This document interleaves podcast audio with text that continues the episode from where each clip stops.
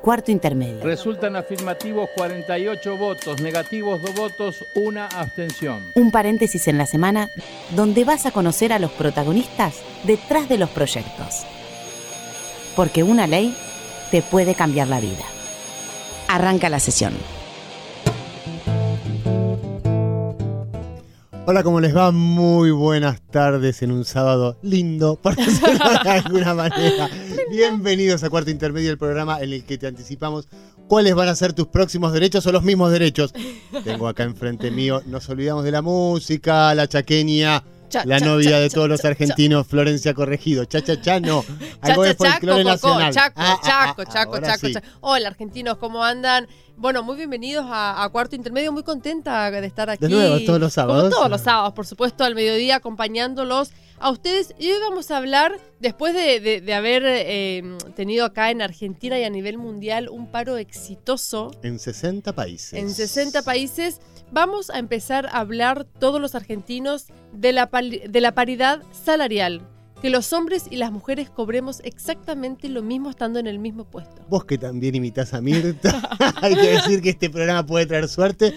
La paridad de género la trajimos al programa y después, a los meses, tuvimos que hacer el festejo por la sanción. Pero, pero también hay un diputado Exactamente. eh, que ha hecho, que ha impulsado otro proyecto, es el diputado Martín Medina, con quien hablamos y él nos explica eh, más o menos de qué va este proyecto de ley. Exactamente. Entonces lo que hicimos fue que una de nuestras productoras, Paula Rojo, entrevistó al diputado Martín Medina y esto es lo que le decía.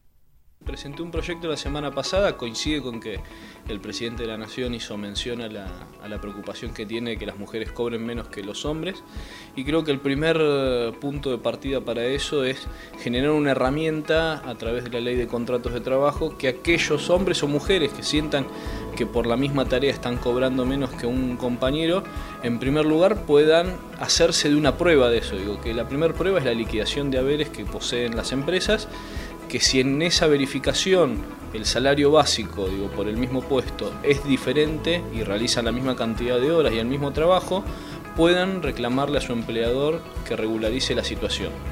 Si el empleador no hiciera esa regularización, puedan ir al Ministerio de Trabajo para realizar la queja que sea el Ministerio de Trabajo eh, el que solucione o intime a la empresa que solucione este problema. Pero lo más, digo, lo, lo más importante por ahí de, de- mi proyecto, no solo generar una herramienta, sino con el registro de empresas con paridad salarial, lo que vamos a estar logrando es un punto de partida y levantando el estándar de la violación hoy a un derecho constitucional. Digo, que las empresas de más de 200 empleados tengan que registrarse obligatoriamente y para poder registrarse tengan que demostrar que están liquidando equitativamente todas las categorías y que no hay diferencia de, eh, categorías en el salario básico, es un punto de partida que va a levantar el estándar y que nos va a poner el desafío de solucionar este flagelo que va más allá del salario básico, que va más allá- que tiene que ver con un problema de falta de competitividad y de generar mecanismos para que la mujer pueda competir eh, con el hombre en el ascenso en la escala salarial a lo largo de su historia dentro de una empresa y no que vaya perdiendo ventaja. Diputado, ¿por qué a partir de los 200 empleados? Porque son las grandes empresas, porque de menos de 200 empresas son las pymes y, son empresas que tienen menor disparidad eh, en la liquidación, digamos, tienen que ver con una, contención mucho más familiar. También digo, en la discusión de- del proyecto de ley eh, podemos poner de que sea obligatorio para, para todos. Hay legislación que es mucho más rígida, pero tiene que ver con otro contexto sociocultural como es el de Islandia y Alemania. ¿Por qué cree usted que habiendo en la Constitución Nacional el artículo 14 bis que dice iguales tareas, iguales salarios, tardó tanto tiempo en que esto se regularice? A ver, y, con mi proyecto de ley no se va a regularizar la situación, digo, es el inicio de un desafío que tenemos como sociedad de modernizarnos. Digo, las sociedades que empiezan a discutir estos temas es porque van en camino de crecimiento, de desarrollo, que superan y que se adaptan a los nuevos tiempos. Lamentablemente es un problema cultural nuestro eh, que siempre necesitamos un refuerzo para, para cumplir la ley. Digo, nadie eh, puede decir que nunca ni pisó una senda peatonal, ni pasó un semáforo eh, en amarillo. entonces todos tenemos que hacer un esfuerzo de culturalmente enfrentar estos desafíos. La mejor forma es que los diputados de la, nación, los senadores, pongamos el tema en la agenda política y que lo empecemos a discutir escuchando todas las voces. Seguimos en cuarto intermedio, el programa en el que te anticipamos cuáles son tus próximos derechos. Ya está rojo ahí poniendo cara. ¡Qué miedo! Dios, veníamos tan tranquilos. A ver, se ríe. Se para lo rojo. Vamos. Bueno, vamos a entrevistar ahora a Estefanía Pozzo presidenta de la ONG Economía Feminista. Hola Estefanía, ¿cómo estás? ¿Cómo les va? No, no soy presidenta, ¿eh?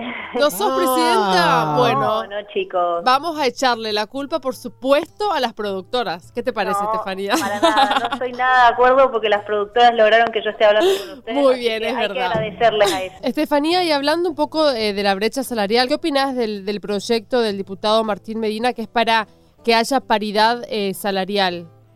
Yo creo que eh, todo lo que eh, se empiece a hacer en materia de, reivindicación de derechos es positivo. Ahora yo, eh, si me preguntás mi posición personal, incluso las de algunas compañeras este, de economía feminista, por no decir de todas, que todas pensamos lo mismo, consideramos que el, que tiene que resguardar y tutelar por el efectivo cumplimiento de los derechos de, los, de los y las trabajadoras en la Argentina son los sindicatos y son también eh, es también el Estado. Entonces, eh, hay algo que tiene que ver con, poner eh, en responsabilidad de la mujer la, este, la obligación de ir a tener que hacer un reclamo con sus empleadores en el caso de que detecte una disparidad salarial, que la verdad es que no es positivo, porque no todas las mujeres están en una situación de poder ir a hacer el reclamo, no todas las mujeres están en igualdad de condiciones.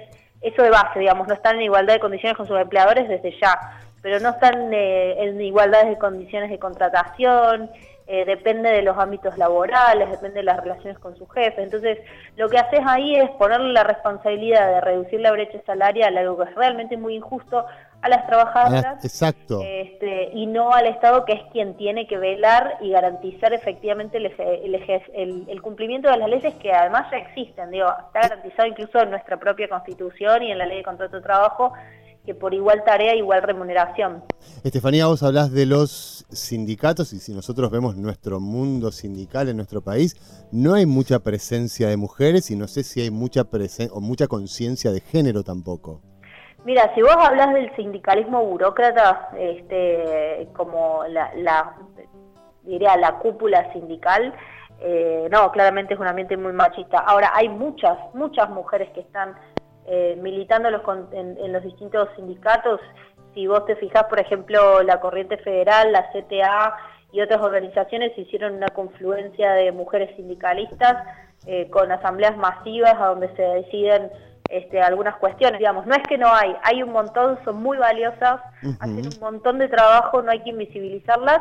Bueno, eh, estamos hablando con Estefanía Pozo de la ONG Economía Feminista y yo te quería preguntar, Estefanía, obviamente que yo eh, como mujer celebro este proyecto de ley de paridad salarial porque, bueno, por algo se tiene que comenzar, pero ¿no te parece un poquito desigual que sea solamente para empresas que tengan a partir de 200 empleados y el resto qué? Bueno, desde ya, en realidad lo de a partir de 200, de 200 empleados es el registro, no es eh, el proyecto entero. El proyecto entero le da la facultad a cualquier trabajadora de ir a hacer su reclamo. Tiene otro de los artículos que eh, lo que dice es que se hace un registro de, empresas o, asociaciones con paridad salarial y pone el límite en 200. Eh, los, más, los que tienen más de 200 trabajadores es obligatorio, o sea que compulsivamente tienen que ir a, anotarse en ese registro y eh, las que tienen menos de 200 no, no es obligatorio, sino que es opcional. Supuestamente lo que eso generaría es la presión social de que tengan que estar inscritos ahí, entonces mejorarían todas las empresas esas prácticas. En lo concreto sabemos que eso es algo que no existe, no les va a importar a ninguno. Este, por eso para mí, digo, insisto con esto, eh, todo lo que sea avance en materia de derechos dispositivos, esto no es concretamente un avance, o sea, lo que es el avance que estamos discutiendo cómo hacer para garantizar la brecha salarial. El proyecto este específicamente yo soy muy crítica, digo, en términos de, qué efectividad puede tener. Muy bien, Estefanía, muchísimas gracias por haber estado en cuarto intermedio. Tenés nuestros votos para ser la presidenta. No, no, no, la verdad es que no quiero postularme ni siquiera ese cargo, chicos. Bueno, gracias Estefanía, un beso enorme. Un beso, hasta luego. Y ahora vamos a hablar con Beatriz Turn, presidenta, dice acá, qué miedo. Bueno, A ver. presidenta de Mujeres Came y me dicen que es chaqueña No. también. Te la dejo. Beatriz, hola. Hola, sí, buenos días. ¿Cómo, estás? Acá Mariano y Florencia, eh, y yo también soy de Chaco. La primera pregunta que te quiero hacer, sumamente importante antes de seguir con esto, ¿de qué parte sos de Chaco? De resistencia. Ah, de Resistencia. Bueno, yo soy de Saspeña, ahí cerquita. Ah, qué bueno, tenemos socias Sí. en Peña, ¿eh? Tenemos socias. Bueno, Beatriz... Bueno, con- chicas, tenemos un proyecto de ley de que hablar.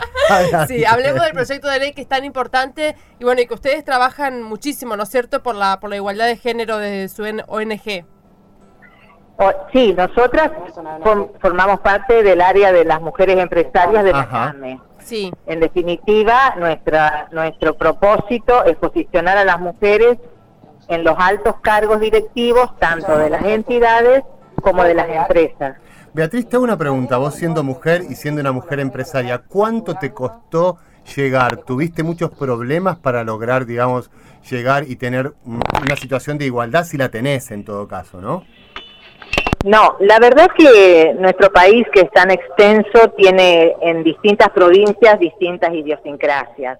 Hay provincias en las que las mujeres encuentran una apertura y un, un reconocimiento, y como la nuestra, la del Chaco, que ni bien yo comencé a formar parte de lo que es la dirigencia empresaria, la dirigencia gremia- gremial, Ajá. no tuve inconvenientes en participar, fui recibida tanto de la Cámara de Comercio como de la Federación Económica del Chaco.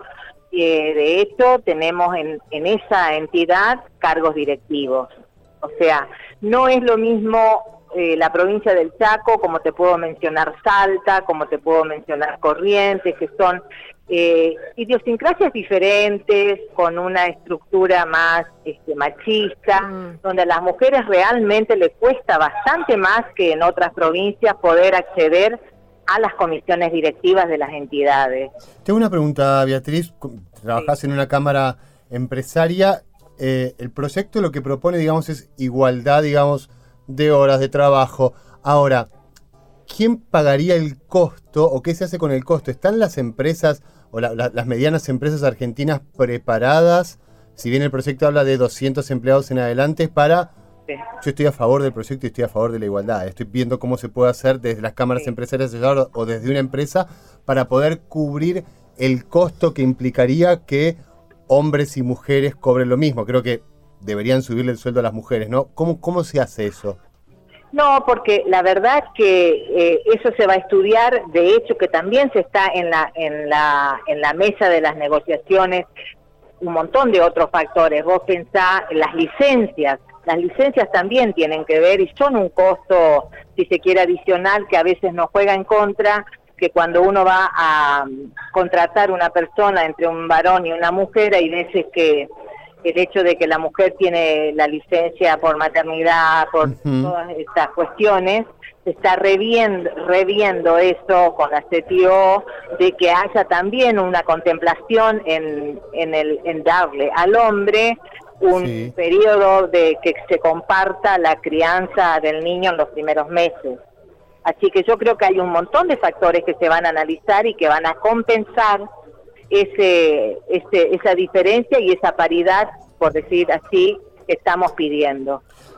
Beatriz, muchísimas gracias por esta comunicación, ¿eh? Y un beso a todo el No. Chaco. Bueno, gracias querida, un beso a ustedes también. Un beso Muchísimas enorme. gracias. Ahí pasaba por cuánto inter- por Beatriz Turn, presidenta de Mujeres Came. Agreguémosle lo que acabamos de decir en el reportaje que si tomamos las estadísticas de abuso sexual en niños, se abusan más a las niñas, a las mujeres, que a los hombres. Vivimos evidentemente en un mundo desigual, donde se están llevando adelante, adelante esfuerzos legislativos y esfuerzos fundamentalmente por parte de las agrupaciones de mujeres para que esto cambie de una vez. Y ahora, Mariano, vamos a hablar con Mariana Carabajal. Ella es periodista y especialista en temas de género. Hola, Mariana, ¿cómo estás? Bien, ¿qué tal? ¿Cómo están ustedes? Muy bien. Bueno, Mariana, preguntarte primero cuál es tu opinión sobre el proyecto que hay en diputados sobre paridad salarial. Mira, eh, el gobierno anunció, el presidente anunció el jueves eh, un proyecto. Yo todavía no lo vi, eh, no vi la letra chica, vi los grandes títulos, ¿no? Yo creo que lo que hay que tener en cuenta en esto que está buenísimo que el tema de la brecha salarial de género esté eh, como un tema de preocupación de, la política prioritaria, ¿no? Porque si el gobierno ha tomado el tema, esto es lo que expresa. Ahora, lo que es interesante pensar es cómo se va a abordar, porque no se resuelve con una ley o con un decreto. Hay que mirar hacia adentro por qué hay esa desigualdad salarial. Y las mujeres ganamos menos que los varones porque accedemos a los trabajos más precarizados, peores pagos y además porque trabajamos menos horas. Creo que esto hay que entenderlo bien, porque si no hacemos un buen diagnóstico es difícil poder enfrentar el problema. ¿Y por qué trabajamos menos horas? Esto lo da cualquier estadística que miren del INDEC, van a ver que las mujeres trabajamos en promedio 10 horas menos por semana que los varones y hacemos un 25% más, hacemos 25 horas más de trabajo no remunerado, es decir, el trabajo doméstico. Eh, nosotros repartimos, y esto es muy importante entenderlo, porque nosotras dedicamos muchas horas al trabajo de cuidado, más del doble que los varones. El cuidado de nuestros hijos, lavar los platos, cocinar, ir al supermercado, pensar qué vamos a cocinar, es decir, cuidar a las personas dependientes, eh, mayores en la familia también. Nos hacemos mayoritariamente eh, nosotras las mujeres. Entonces, al hacernos cargo esas 25 horas de más que tenemos por semana nos impiden tener trabajos eh, con más horas remunerados. Es decir, hacemos trabajos part-time y por eso ganamos menos. Además de que el principal empleador de las mujeres en la Argentina es el trabajo doméstico, trabajar en casas de familia. Y esto sabemos que muchos están en, negro. Claro, y si vos analizás la brecha, la brecha salarial del trabajo informal es el doble de la brecha salarial del trabajo formal. Es decir, el tema es complejo, está buenísimo que esté en agenda y que pensemos cómo darlo vuelta. ¿Y cómo lo das vuelta? No es por decreto, es pensando, bueno, cuáles son las estrategias para que esas tareas no remuneradas no recaigan exclusivamente sobre las mujeres. Mariana, tengo una pregunta sumamente personal. Es, digamos, yo por supuesto que estoy a favor de la igualdad de derechos. ¿Cuál crees que tiene que ser el rol del hombre en este sentido? En general. De sí, en general. Bueno, yo creo que hoy el tema de, primero, eh, las tareas de cuidado tienen que democratizarse al interior de los hogares, ¿no? Y esto es que, que no se naturalice que nosotras nos hacemos cargo. Por supuesto, cada pareja, cada familia es un mundo, digamos, esto es un dicho, pero es así, y, y cada cual hará sus arreglos, sus, sus negociaciones, ¿no? Pero ¿Qué pasa con la crianza? Pensemos un poquito en nuestro cotidiano, ¿no? Los que tienen hijos o hijas, eh, los hacen participar en las tareas domésticas de igual manera a las niñas que a los niños, a mm. los varones que a las mujeres, o a las nenas le decís que hagan la cama y a los varones se las haces vos. Eh, ¿Les haces levantar la mesa o lavar los platos a los varones o, te, o te haces cargo vos y sí a la nena se lo pedís? Digo esto porque tiene que ver con una cuestión de un cambio cultural de fondo, que hoy lo estamos viendo con más claridad, que muchos están interpelando ese lugar. Eh, no es ayudar, te ayudo, te hago la cama, te lavo los platos, no. Es ocuparse. La familia es un, hogar, eh, es una célula en la cual, eh, bueno, debería democratizarse en mayor medida el reparto de tareas. Y creo que acá tiene un rol especial el Estado que no solo, son campañas se tienen que hacer, campañas para que los hombres no se crean que son menos hombres por lavar los platos. O por saber el número de zapatillas de tu hijo. Por ejemplo, para ir a buscar, o pasarle el peine fino para sacarle los piojos, chicos, eso también es parte de nuestra tarea cotidiana, ¿no? O cortarle las uñas, no sé, hay tantísimas cosas que las mujeres tenemos en la cabeza cuándo pedirle turno para el pediatra, ¿no? Eh, cuando, no sé, los libros ahora que inicia las clases los libros que hay que comprar. Mira, yo soy padre separado, algunas de las cosas las hago, otras no. Mira, los padres separados son los que más se hacen cargo cuando uno ve las estadísticas de análisis de uso del tiempo. pero tienen que aprender también. Pero tienen que... hacerse cargo a la fuerza, ¿no? claro, exacto. Se separan y es, uy, ¿esto cómo era? ¿Qué come? ¿Qué hace? ¿Qué? Mariana, vos recién hablabas de, de, los chicos, ¿no? Y de, y de esta diferencia de que el varón hace determinadas cosas y la nena hace cosas de, de nenas, entre, entre comillas, ¿no? Eh, y siempre recae a la crianza, por supuesto, que es sumamente importante y siempre uno dice, bueno, lo que pasa es que fue criado por y vuelve a caer, la culpa se vuelve a poner sobre la mujer de que por culpa de la mujer los chicos son machos, machistas. Claro. Y hay un poco de verdad y, y por otro lado lo que te reafirma es que nosotras nos hacemos cargo, las mujeres nos hacemos cargo mayoritariamente de esa tarea, que la hacemos con amor y que es, pero que es trabajo, ¿no? Y no reconocido. Si se midiera los países que lo han medido, como México, entre otros, representa el 21% del PBI. Mirá lo que mm. aportamos. Por eso, de alguna forma, el, el paro del 8 lo que representó es, bueno, si nuestras vidas no valen, produzcan sin nosotras. Entonces, de alguna manera, esta idea de, de, la huelga que se repitió esta semana por segunda vez a nivel internacional tiene que ver con eso, con eh, poner en primer plano lo que aportamos las mujeres y, y, qué es lo que estamos viviendo en todos los ámbitos de nuestras relaciones, en el trabajo, en la calle, en nuestras familias, esa desigualdad. Y cuando hablamos de violencia de género, que es tal vez el tema que no hay eh, fracturas en la sociedad en relación a, repudiarlo, ¿no? De alguna forma, las movilizaciones del Ni Una Menos a partir del 2015 expresaron esa, esa conciencia social frente eh, a la problemática de la violencia de género. Y bueno, lo que hay que pensar es que la otra cara de la violencia machista es justamente la desigualdad histórica de las mujeres en la sociedad y que si no desarmamos esa trama de desigualdad es muy difícil, aunque por supuesto, faltan políticas públicas, llegar a, tiempo cuando se denuncia, eh, que la justicia... Estén preparados para tomar la denuncia. Etcétera, etcétera, todo eso. Pero si no desarmamos esa trama de desigualdad, es muy difícil que erradiquemos la violencia machista, ¿no? Y creo que, en esto eh, Argentina avanzó con legislación en muchos aspectos, pero esas leyes no se cumplen. Y eso también hay que ponerlo en primer plano. Tenemos una ley de educación sexual integral hermosa del año 2006 que costó mucho que salga. Ahora estamos por abrir el debate por el derecho al aborto legal, seguro y gratuito, pero cuando 10 años demoró la ley de educación sexual integral para que, y la, la, iglesia, los mismos sectores que hoy rechazan el debate del aborto, rechazaban la educación sexual integral, los mismos sectores. Mariana, la última, y te dejamos seguir trabajando, es un día muy, muy, muy ajetreado, nos dijeron las productoras. Latinoamérica o Sudamérica, la región, es el país con mayor participación en cargos políticos del mundo, pero también es la zona del mundo con mayor tasa de feminicidios. ¿Por qué sucede esto? Mira, es cierto, eh, la, Argentina incluso la región es el país con mayor eh, representación de mujeres en la Cámara Nacional, ¿no? A nivel nacional, no en las provincias. Y esto tiene que ver con las leyes de discriminación positiva, como la ley de cupos y la de paridad que se acaba de aprobar eh, a fin de año de prepo, ¿no? Las mujeres la, la pudieron meter. Bueno, eso habla de la discriminación en el ámbito parlamentario, que las propias legisladoras sufren, ¿no? Pero bueno, eh, ¿por qué llegamos a esos niveles? Porque se implementaron este tipo de legislación que Argentina fue pionera en 1991 con la ley de cupo.